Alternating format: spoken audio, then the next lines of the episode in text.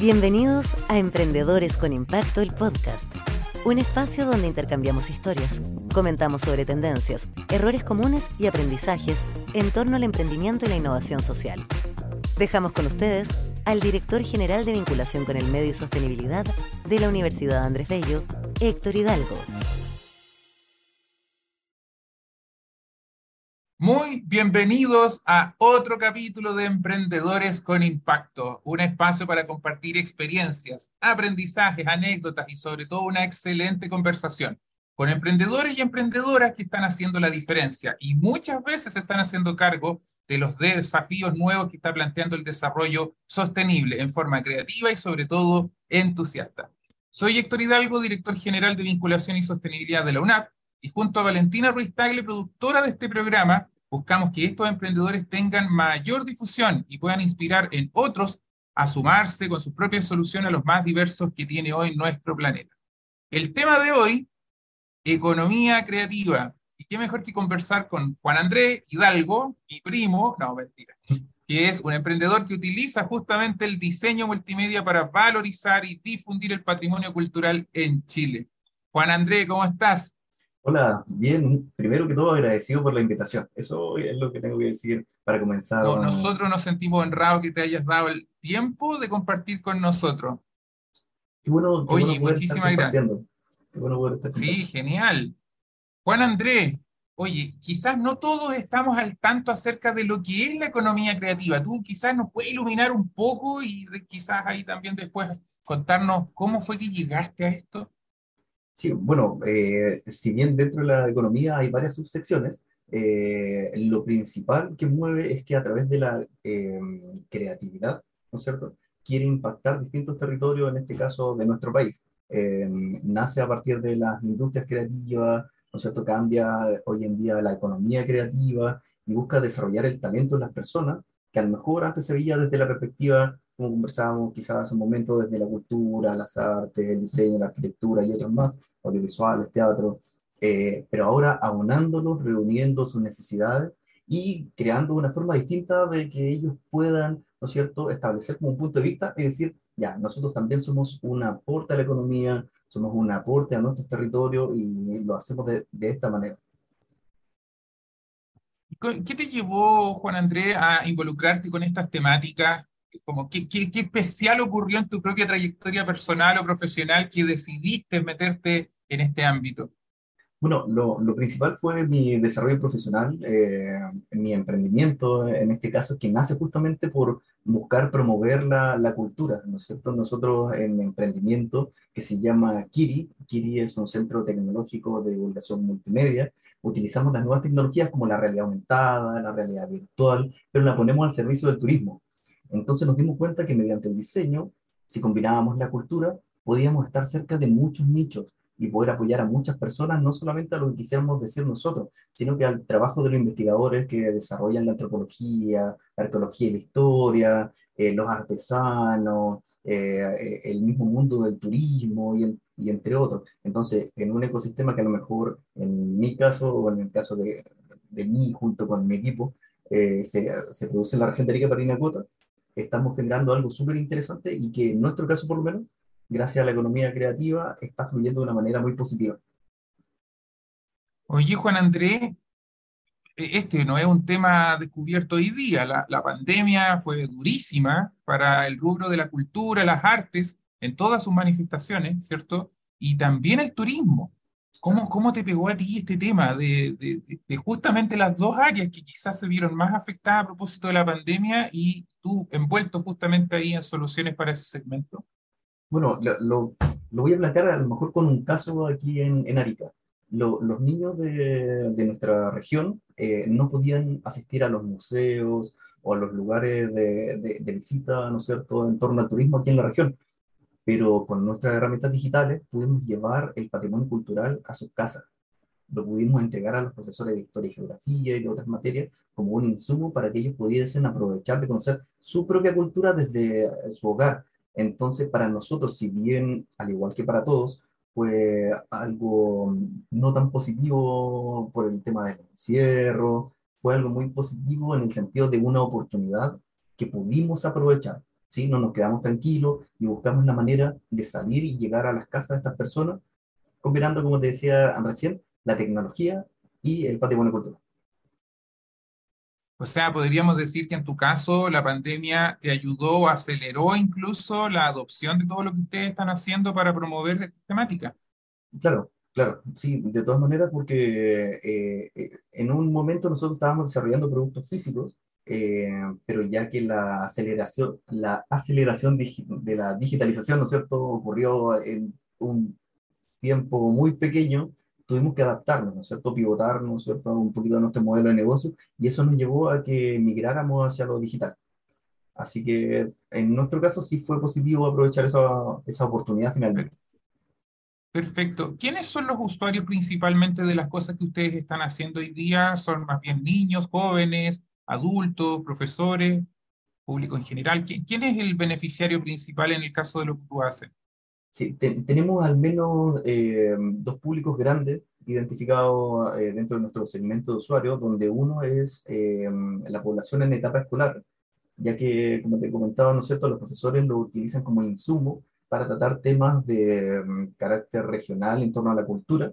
Por otra parte, están las experiencias con tecnología, ¿no es cierto?, en torno al turismo por lo tanto, eh, los visitantes que llegan aquí a la región tienen un momento con la cultura y se animan a conocer distintos elementos que a lo mejor no habían considerado poder eh, aprender. Por ejemplo, la cultura chinchorro. Tenemos una de nuestras herramientas digitales que te permite estar en el lugar donde guardan el depósito de las bombas chinchorro y las personas están ahí alrededor. Entonces, a muchas les daba miedo, ni siquiera eh, querían después ir. Y otras decían, wow, nunca pensé que en un lugar como Arica estaba el proceso de momificación artificial más antiguo del mundo. Por lo tanto, eso hacía, ya, quiero ir al museo, quiero ir a conocer, quiero, ir quiero aprender un poquito más, me quiero llevar un libro, y eso apoya a otros emprendedores, aquellos que son escritores, aquellos que son eh, tour operadores. Entonces, de alguna manera, servía de catalizador de otros polos también económicos de la región de Arica Parinacota. Mira qué interesante. Oye, lo, los, ¿cómo se llama? Los operadores de turismo se relacionan contigo, los utilizan de manera directa con alianzas o ellos están recién empezando a descubrir lo que ustedes están haciendo? Sí, nosotros tenemos un grupo con quienes trabajamos, que son aproximadamente 10 a 15 empresas, eh, y ellas tienen conocimiento sobre cada una de las herramientas que nosotros vamos lanzando porque no, no, es que nosotros desarrollemos herramientas específicas para ellos, sino que nosotros tomamos algunos temas en base a lo que es más importante, lo que está más relacionado con la lista de patrimonio mundial de la UNESCO, los objetivos de desarrollo sostenible, y a partir de eso les vamos entregando material. Y ese material ellos lo utilizan durante su servicio. Excelente. Oye, bueno, con esto que tú estás haciendo, fuiste uno de los grandes, ¿cierto?, homenajeados en la generación 2022 del programa Ya en Chile, que justamente busca destacar, reconocer, fortalecer, ¿cierto?, a los 10 mejores emprendedores sociales que tiene nuestro país. Eh, me imagino que te sentirás muy orgulloso de, de, estar en ese selecto grupo y para quienes nos escuchan, también comentarles que si ustedes son emprendedores sociales o quieren conocer otras historias como las de Juan Andrés, pueden encontrar más información en yanchile.cl.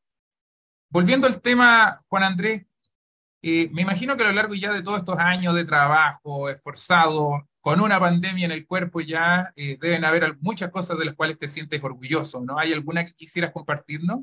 Bueno, además de ser parte de la generación de Yan Chile, mirando el, el chiquín ahí, eh, es es el aprendizaje personal de, de ser emprendedor. Eh, hace 10 años aproximadamente que yo me metí en el mundo del emprendimiento, ¿sí? con distintas iniciativas, quizás asociadas al mismo rubro del diseño, apoyando emprendedores y cosas por el estilo. Eh, pero el aprendizaje mayor es generar como este, este perfil emprendedor que te incentiva a aprender constantemente o a mantenerte en, eh, en constante aprendizaje de, de otras personas acerca de nuevos temas, eh, aprender a emprender, ¿sí? aprender a administrar un negocio, que son eh, a lo mejor conocimientos que estarían lejos de mi área si es que no los hubiese tomado directamente a través de decidir eh, animarme a emprender. Ahora, no, no es un camino sencillo, generalmente trabajo más, pero es mucho más satisfactorio ver los resultados de ese trabajo cuando es algo propio y es algo que de a poco en el tiempo ha ido validando, ¿no cierto?, eh, una necesidad en el entorno y ver gente a quienes de alguna manera les le ayuda en su vida o en, o en las cosas que ellos hacen. Oye, Juan Andrés, eh, un proyecto como el tuyo eh, tiene hartas posibilidades de replicarse también en otros lugares de Chile. ¿Lo has pensado o ya lo estás haciendo? Sí, sí, eh, hemos tenido ofrecimientos de varios lugares del país e, e, internacionalmente también. si hablamos, por ejemplo, entre ofrecidos de desarrollo sostenible o la lista de patrimonio mundial de la UNESCO, en Arica existen dos que son la cultura chinchorro y el capañán. Y el capañán está compuesto por seis países, eh, que son Perú, Bolivia, Ecuador, Colombia, Argentina y Chile. Entonces, gracias a acciones que hemos desarrollado durante este tiempo, tenemos la oportunidad de llegar también a esos lugares. ¿sí? De hecho, vengo llegando hace poquito tiempo de, de Ecuador y la gente de Ecuador está motivadísima por poder hacer algo allá eh, con respecto al tema del Capañán y aquí en Chile, al lado de nuestros vecinos, en Perú y en Bolivia, y estamos planificados de aquí a dos años a poder desarrollar temas de implementación tecnológica y el tema de Capacña. Excelente, excelente. Mira, mira la, internacionalización ahí a través de la economía creativa. Muy bien. Oye, ahora me imagino que, claro, tú cuando uno le cuenta a los auditores, ¿cierto?, que emprendan, que se motiven, que se llenen de propósito y más encima uno sale con historias exitosas como esta, entonces se llena el corazoncito de esperanza. Pero me imagino que para ser totalmente completos en la historia debe haber pasado también algún incidente, alguna cosa que tal vez de repente nos tiraba el ánimo para abajo. ¿Hay alguna que te gustaría compartir para que se entienda cuando uno dice esto no es fácil? hay, hay, una frase que no es de un amigo, a, él, se la escuché y es que eh, emprender es 5% rock and roll y 95% sudor. ¿sí? Hay que entender que a lo mejor este momento que estamos teniendo nosotros aquí es un ratito, pero el resto del tiempo es mucho trabajo, mucho esfuerzo y, y entender que la resiliencia es una de las características principales de emprender. Eh, uno se cae más veces de las que en realidad está en el podio. ¿sí? Cuando uno emprende, generalmente postulaste 30 proyectos y recién salió uno. Y, había otro amigo que decía que, que no era lo mismo em, fallar que caer, pero en inglés, fail y fall. ¿sí? Que cuando uno eh, fallaba era que te pegabas un porrazo y te quedabas ahí en el suelo. Eso era, eso, eso era fallar para él quedarte ahí en el suelo. Pero si te, te caías, estabas lo que tuviese que estar y te levantabas y seguías, era una caída nomás y eh, de caída a caída eventualmente iba a llegar al éxito. Así que mm. eso yo creo que es un buen aprendizaje. Querías de guerra, yo le llamo por mi lado. somos, somos aquí después de varias batallas, seguimos al pie, ¿cierto? Ahí haciéndole frente. No, interesantísimo. Bueno, Delante conversaba yo ahí medio de pasadita que tú fuiste uno de los premiados del Jan Chile. Y además fue hace poquitito, cuando justamente ya retomamos en ese programa en particular que, que, justamente busca destacar a emprendedores sociales como tú en distintos ámbitos ya y en distintas líneas de desarrollo. ¿Hay algo que, que recuerde y que te gustaría compartir? O sea, o sea son varias cosas, son varias cosas. Eh, primero, el, el, programa fue súper entretenido y fue algo poco tradicional. De hecho, creo que algo de lo que conversábamos con la generación era eso, que um, algunos cuando llegaron, no personalmente, pero eh, pensaron que podía ser más de lo mismo y no lo fue. Y eso fue lo rico de haber participado.